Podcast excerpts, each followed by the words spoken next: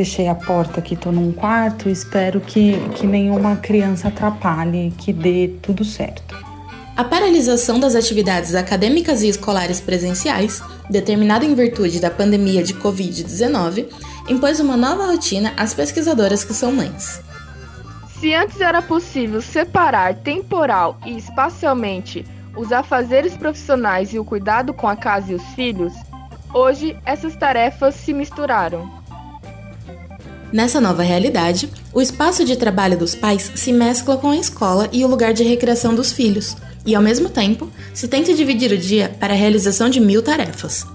O resultado é uma diminuição na produtividade acadêmica, que já foi relatada em estudos realizados durante a pandemia.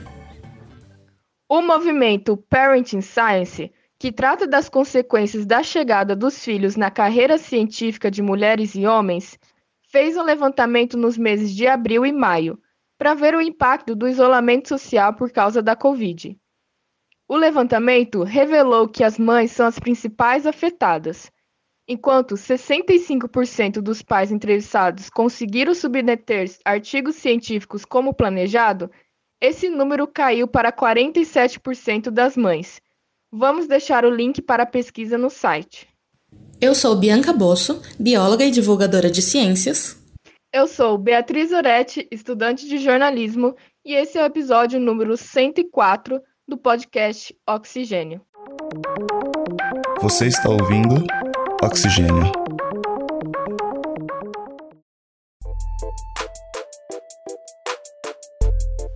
Para analisar o efeito do isolamento social entre pais e mães acadêmicos, realizamos um levantamento de dados com pesquisadores da Coordenadoria de Centros e Núcleos Interdisciplinares de Pesquisa da Unicamp, a COSEM. Ao todo, obtivemos 28 respostas e pudemos perceber algo em comum entre os entrevistados. Agora, além das atividades de ensino, pesquisa e extensão, as mães pesquisadoras têm de lidar ao mesmo tempo com as demandas do lar e das crianças. A Priscila Coutre, pesquisadora do Centro de Pesquisas Meteorológicas e Climáticas Aplicadas à Agricultura, o CEPAGRE, conta um pouco sobre os desafios de conciliar a criação dos dois filhos, de 4 e 6 anos, com o trabalho acadêmico em home office e os serviços domésticos. O que é mais difícil é isso, é, é ter que fazer tudo ao mesmo tempo, né? A minha funcionária que limpava a casa e fazia almoço, janta, ela estava grávida, então ela teve que ser afastada porque ela era grupo de risco. É, a moça que olhava as crianças à tarde, aqueles três dias à tarde, ela também não foi mais. Então eu fiquei sem nenhum suporte para casa, né? E aí eu comecei a trabalhar de casa, me dividindo entre todas as coisas que eu tinha que fazer em casa, ou seja, almoço, janta, limpar a casa, lavar roupa e tudo mais. O trabalho home office, né, que é reuniões, e a escola das crianças. A rotina da pesquisadora precisou ser adaptada a essa nova demanda. Parte do seu dia que antes era dedicado exclusivamente à pesquisa, agora precisa ser dividido entre as inúmeras tarefas do lar. Eu mudei um pouco meu horário de trabalho. Eu deixei as minhas manhãs para dar suporte a eles na escola, principalmente para minha filha mais velha, que está na fase de alfabetização. Nesse meio tempo que eles estão tendo aula e fazendo atividade e tudo mais, eu vou respondendo alguns alunos e algumas coisas rápidas por e-mail ou mesmo por é, mensagens. É, eu lavo uma louça, eu penso no que, que vai ter de almoço e já vou e, e varro a casa, enfim. Então, isso tudo acontece nas minhas manhãs. Dou tipo almoço para eles ali por volta de meio-dia, meio-dia e meio. E aí, depois que acaba isso, eu começo a fazer o meu trabalho, é, que vai até seis e pouco da, da noite, assim, né? E por eles serem crianças, eu tenho que estar tá sempre de olho, de olho neles. Então, assim, é, se eu pisco o olho, vira um móvel, vira um sofá, é, enfim, pega um doce na dispensa, é, mas assim, não um doce, muitos doces, né? E tem e então eu tenho que mesmo trabalhando, eu tenho que estar tá vigiando os dois.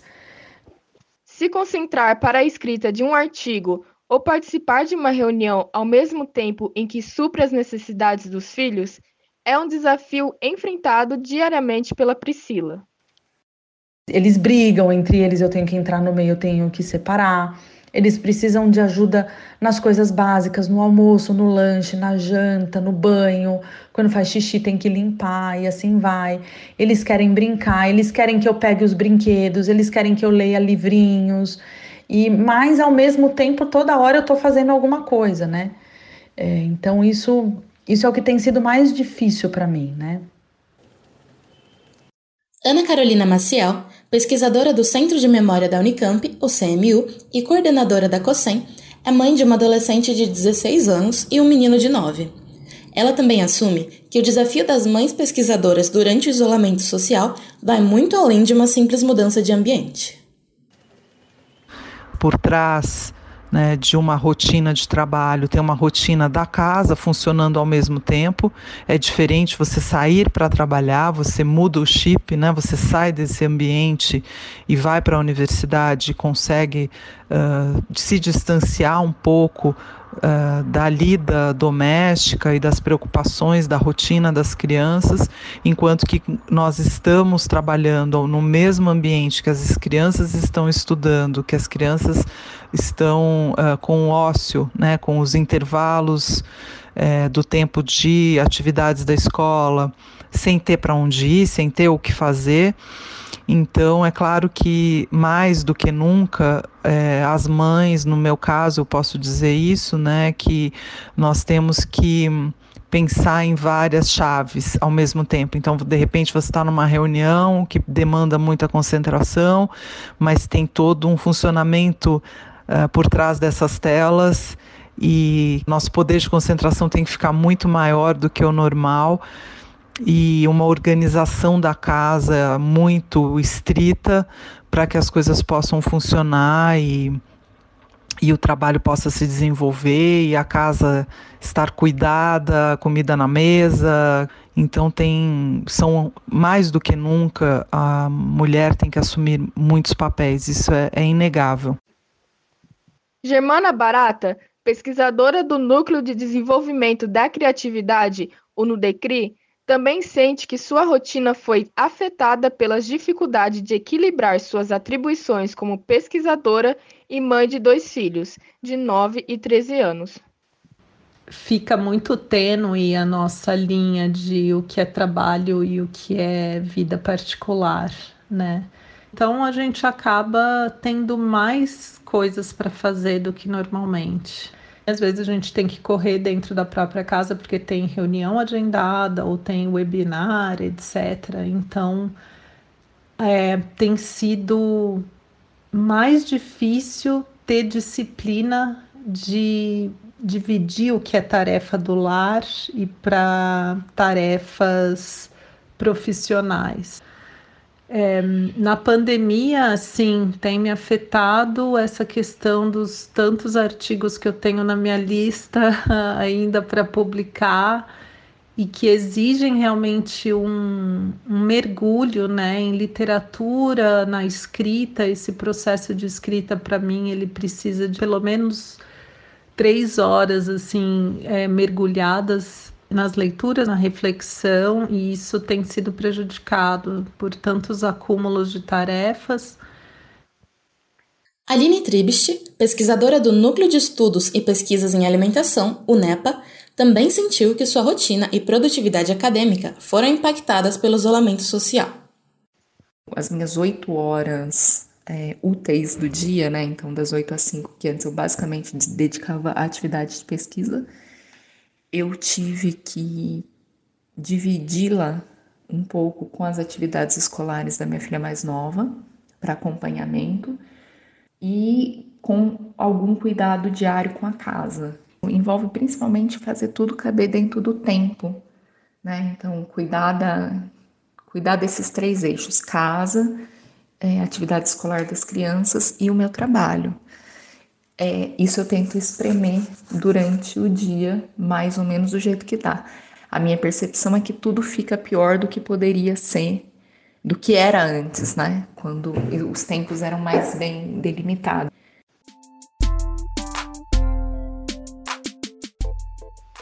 Guida Deber, docente do Departamento de Antropologia da Unicamp, estuda questões de gênero e família e explicou ao Oxigênio que um terceiro turno foi acrescido à rotina de mães pesquisadoras durante a pandemia. Esse turno extra envolve acompanhar as aulas feitas online e as atividades de acompanhamento escolar das crianças.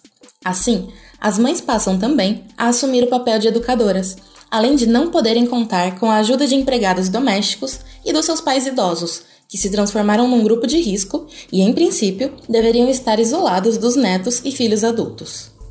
E será que esse terceiro turno impactou na produtividade acadêmica dessas pesquisadoras? A resposta é sim. Bom, pelo menos é o que indicam os relatos. A Germana estima que essas atribuições extra reduziram sua produtividade no trabalho em torno de 50%. A Aline também mencionou que o tempo dedicado à pesquisa caiu em torno de 30% em sua rotina. Isso pode afetar a carreira dessas pesquisadoras futuramente. E como será que os pais pesquisadores foram afetados por essa nova realidade?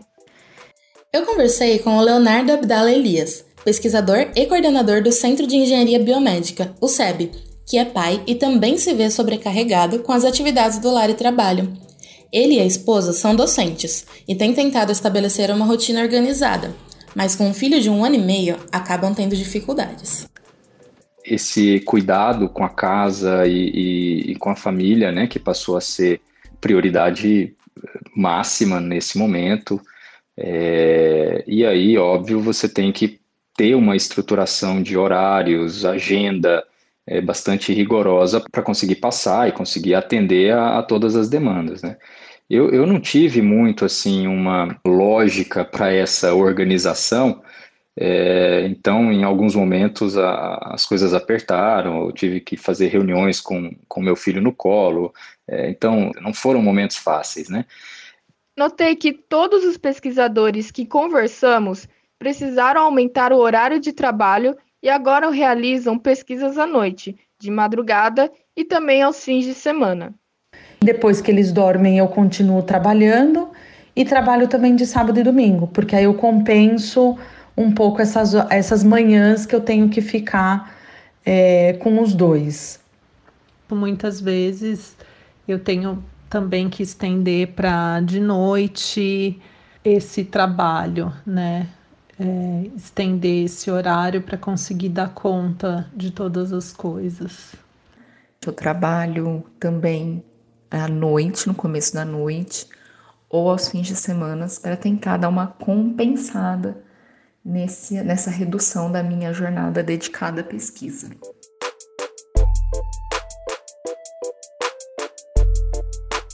Essas foram a Priscila, a Germana e a Aline. Isso me lembrou de uma conversa que tive com outro pesquisador. Assim como Leonardo, outros pais também têm participado da nova rotina de casa e filhos e veem um impacto negativo em seu trabalho, Manuel Falheiros, pesquisador do Centro de Integração, Documentação e Difusão Cultural, o CIDIC, tem dois filhos pequenos. Desde o início da pandemia, sua rotina, como a de todos, mudou. Com os filhos dentro de casa o tempo todo, exigindo cuidados, parte do seu trabalho é feito de madrugada. Eu tenho, na medida do possível, dividido as tarefas e o trabalho, né? Pois minha esposa também trabalha em casa e ela precisa de tempo para realizar as reuniões que são online e também o trabalho que, é, que precisa ser feito. Muito provavelmente, se no meu caso eu deixasse a maior parte das tarefas, né? Que se eu não as realizasse, eu certamente teria é, mais tempo para as minhas tarefas é, de trabalho e conseguiria realizar todas a contento, o que não está acontecendo, sem a, a dificuldade e o preço de trabalhar de madrugada e uh, não poder contar com descanso.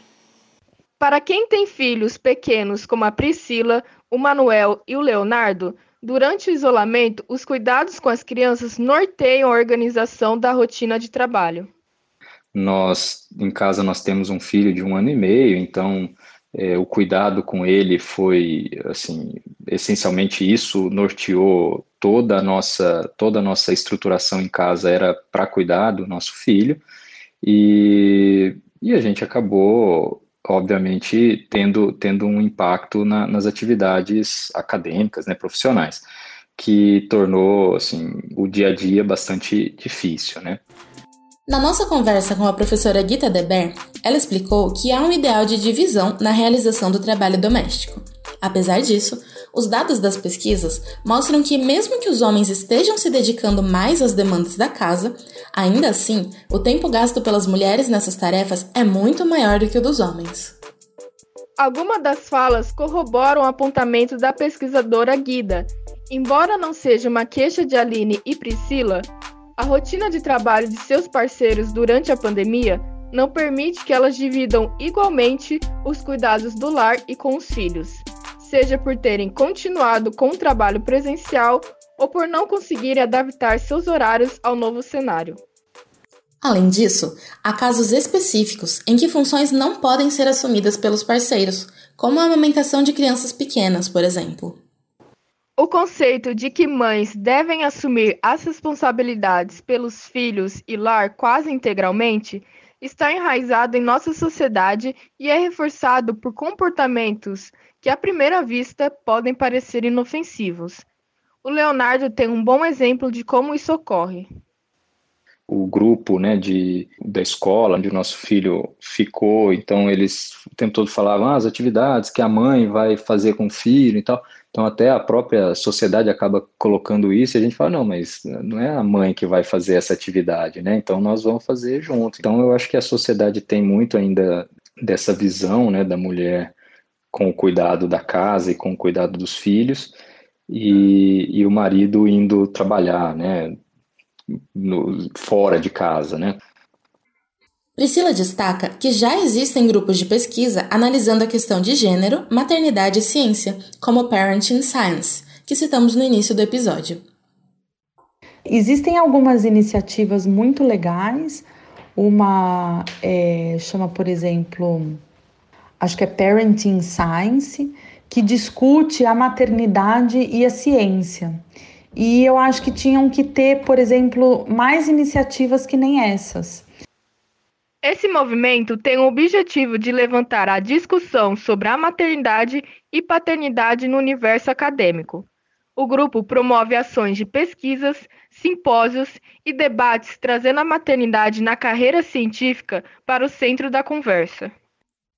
O grupo realizou um levantamento sobre a produtividade acadêmica durante o isolamento que revelou que somente 8% das mulheres estão conseguindo trabalhar remotamente.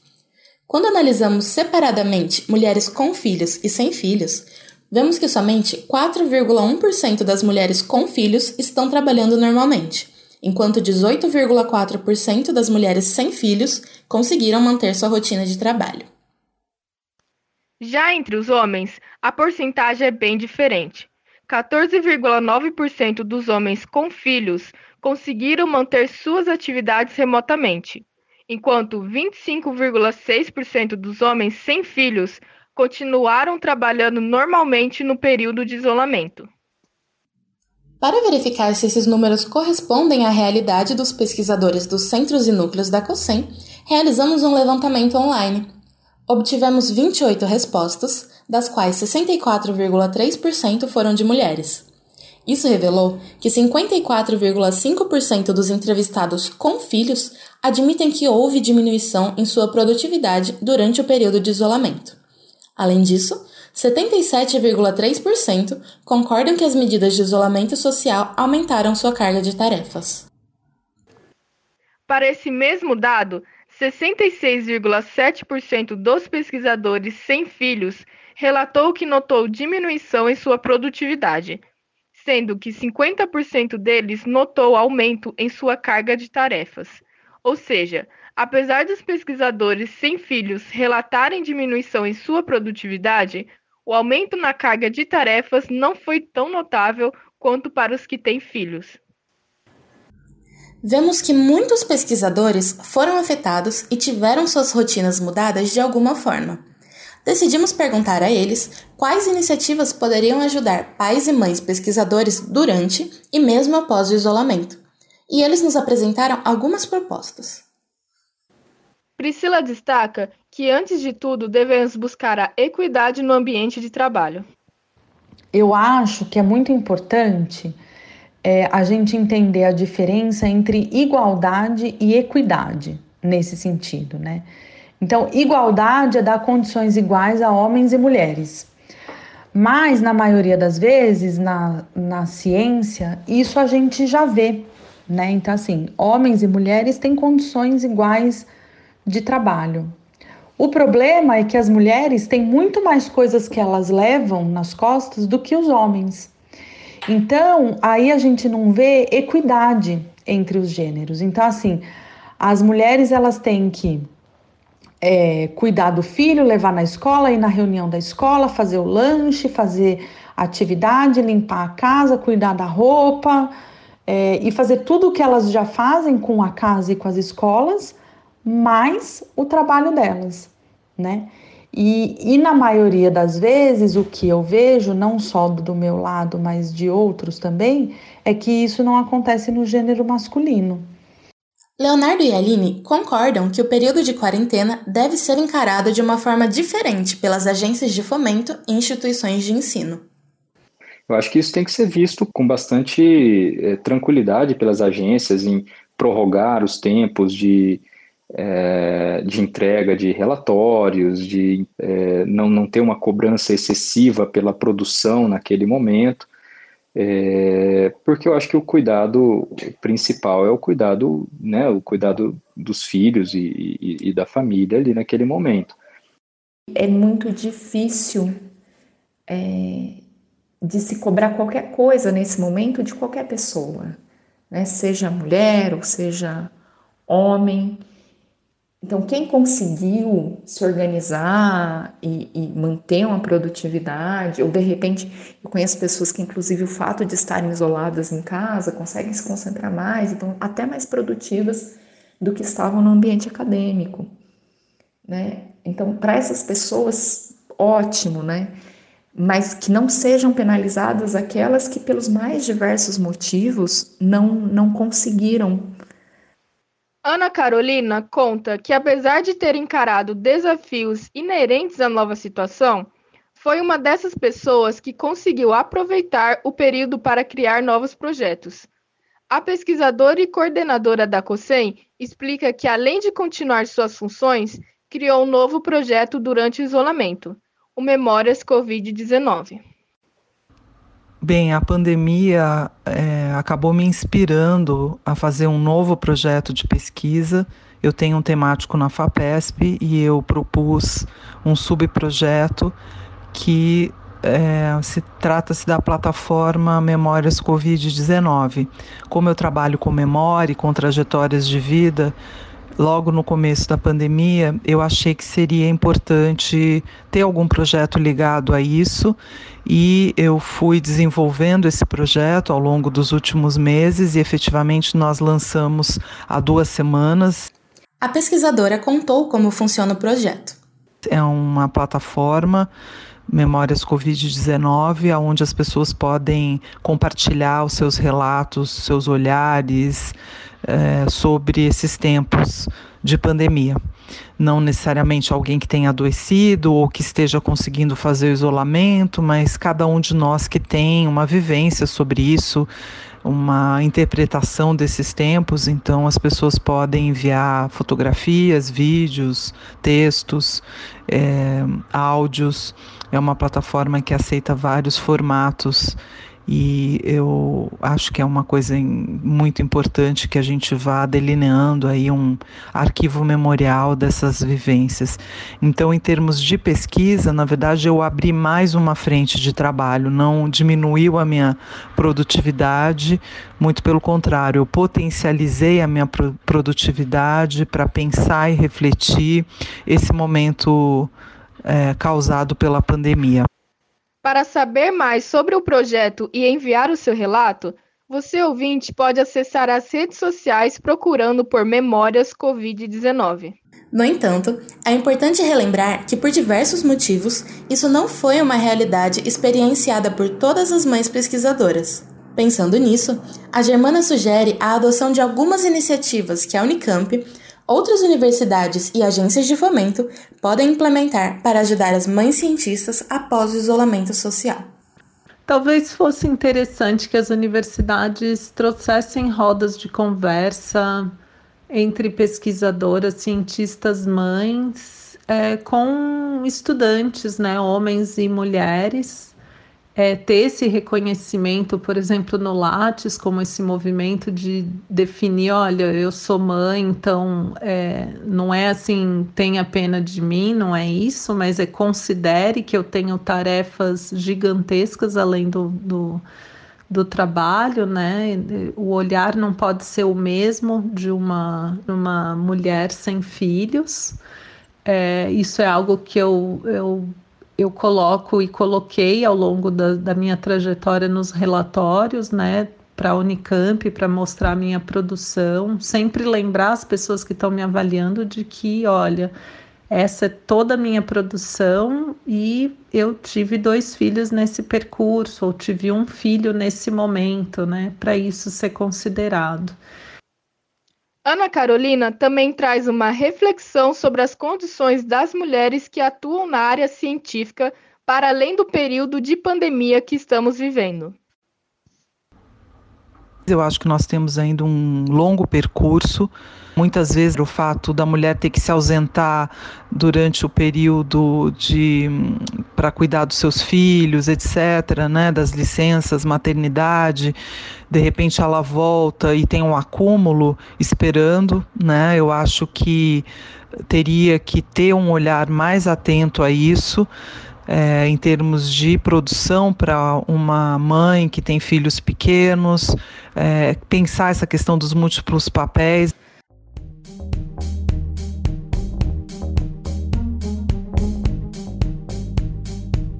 Como ouvimos nesse programa, é necessário e importante falar sobre a maternidade no meio acadêmico, ainda mais nesse período de distanciamento social que estamos vivenciando, quando tudo saiu dos eixos e todos tivemos que nos adaptar a uma nova situação de vida. Esse foi o objetivo desse episódio do Oxigênio: dar voz a essas pessoas para contarem o que estão passando nesse tempo e evidenciar que ainda assim muito a ser feito. O Oxigênio vai ficando por aqui. O episódio foi apresentado por mim, Bianca Bosso, e pela Beatriz Oretti. Nós também fizemos as entrevistas, escolhemos as trilhas e construímos o roteiro.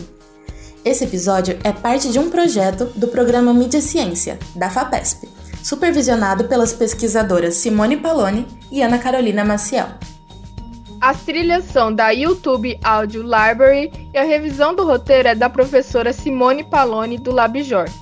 Os trabalhos técnicos são de Gustavo Campos e a edição de Otávio Augusto da Rádio Unicamp. Você pode nos acompanhar nas redes sociais do Oxigênio. Estamos no Facebook, facebook.com.br Oxigênio Notícias, tudo junto e sem acento, no Instagram, arroba Rádio Oxigênio, e no Twitter, arroba Oxigênio News. Siga também as redes sociais da COSEM, Facebook e Instagram, arroba Unicamp, além do site cosem.unicamp.br. Você também pode deixar a sua opinião sobre esse episódio e sugerir temas para os próximos programas. Basta deixar o seu comentário na plataforma de streaming que utiliza. Até a próxima!